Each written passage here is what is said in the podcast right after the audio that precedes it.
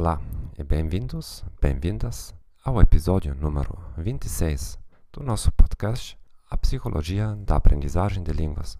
O meu nome é Gerhard Orband, sou psicólogo, autor de livros e professor da língua alemã. No episódio de hoje falaremos sobre a vantagem de falar devagar.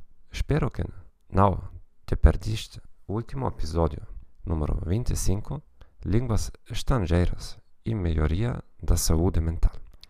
Se aprender uma língua estrangeira é um fator crítico para a tua carreira, então o meu livro The Go Method é o teu remédio. Lá encontrarás mais de 15 técnicas segredas de políglotas como para aprender de maneira acelerada.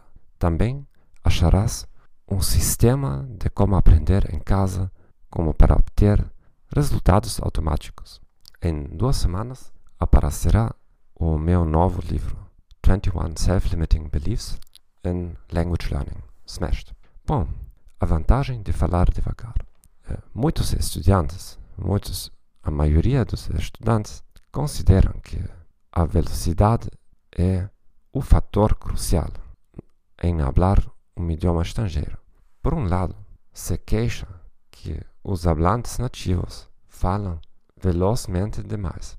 É sempre aquela outra, aquela outra língua. Os alemãos, alemães falam, falam coisa, eh, tão rapidamente. Os americanos, né, os franceses, todo mundo fala rápido demais. Somente o nosso idioma nativo uh, se fala de maneira debida. Por outro, por, por outro lado, a maioria dos estudantes querem ter a habilidade de falar tão rapidamente.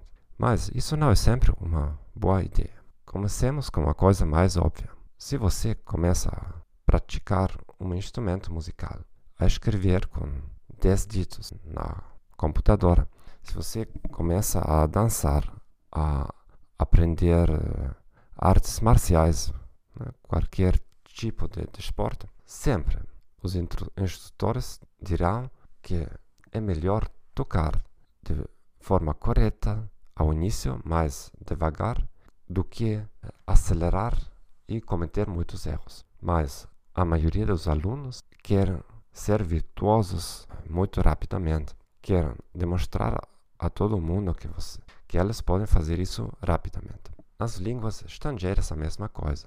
Tenho muitos alunos que começaram há 5 anos, 10 anos a falarem o alemão e já têm uma velocidade muito alta. Ao mesmo tempo, cometem muitos erros básicos, mas nesta altura resulta quase impossível de pará-los para que eles diminuam a velocidade para trabalhar com os seus erros. Já se tornaram uma máquina de falar e é muito, muito difícil para eles de voltar a falar devagar e de controlar o que, que estão a dizer.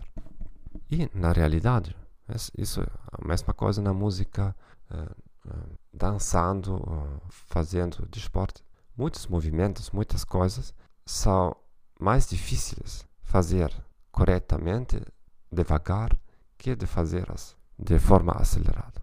Por quê? Porque fazendo coisas devagar significa que temos que fazer essas coisas de, de ma maneira consciente.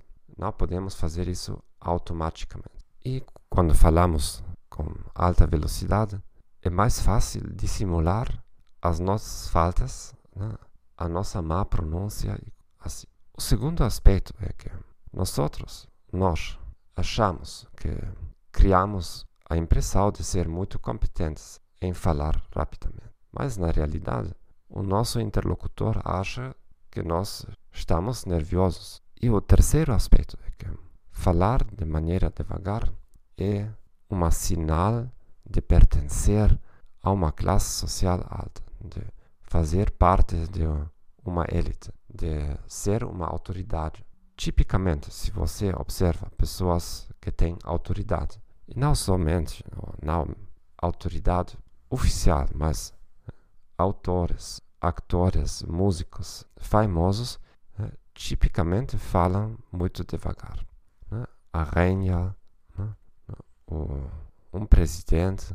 Por quê? Porque sabem que com a sua posição nenhuma pessoa tem o direito de interrompi-los. Ao contrário, as pessoas com pouco status social né, né falam a velocidade máxima, porque têm também o medo de ser interrompidos. Então, se você é imigrante num país, somente manipulando a sua velocidade você pode criar uma impressão mais favorável. Né? Falar devagar não significa que você tenha que fazer muitas pausas, que você tenha que falar de maneira monótona. Ao contrário, é a mesma coisa como na música. Se a música é muito lenta, você tem que compensar com mais expressividade, com mais dinâmica, né? acentuar a melodia em falar. Você pode acelerar certas palavras, você pode modular. Tipicamente, a monotonia aparece então quando nós estamos a falar né, extremamente rápido. Então, espero que essa informação seja sido útil para vocês. Né? Se vocês têm perguntas, comentários, desejos para episódios futuros, por favor, mandem-me um, uma mensagem e obrigado também por recomendar aquele podcast a amigos, colegas e parentes.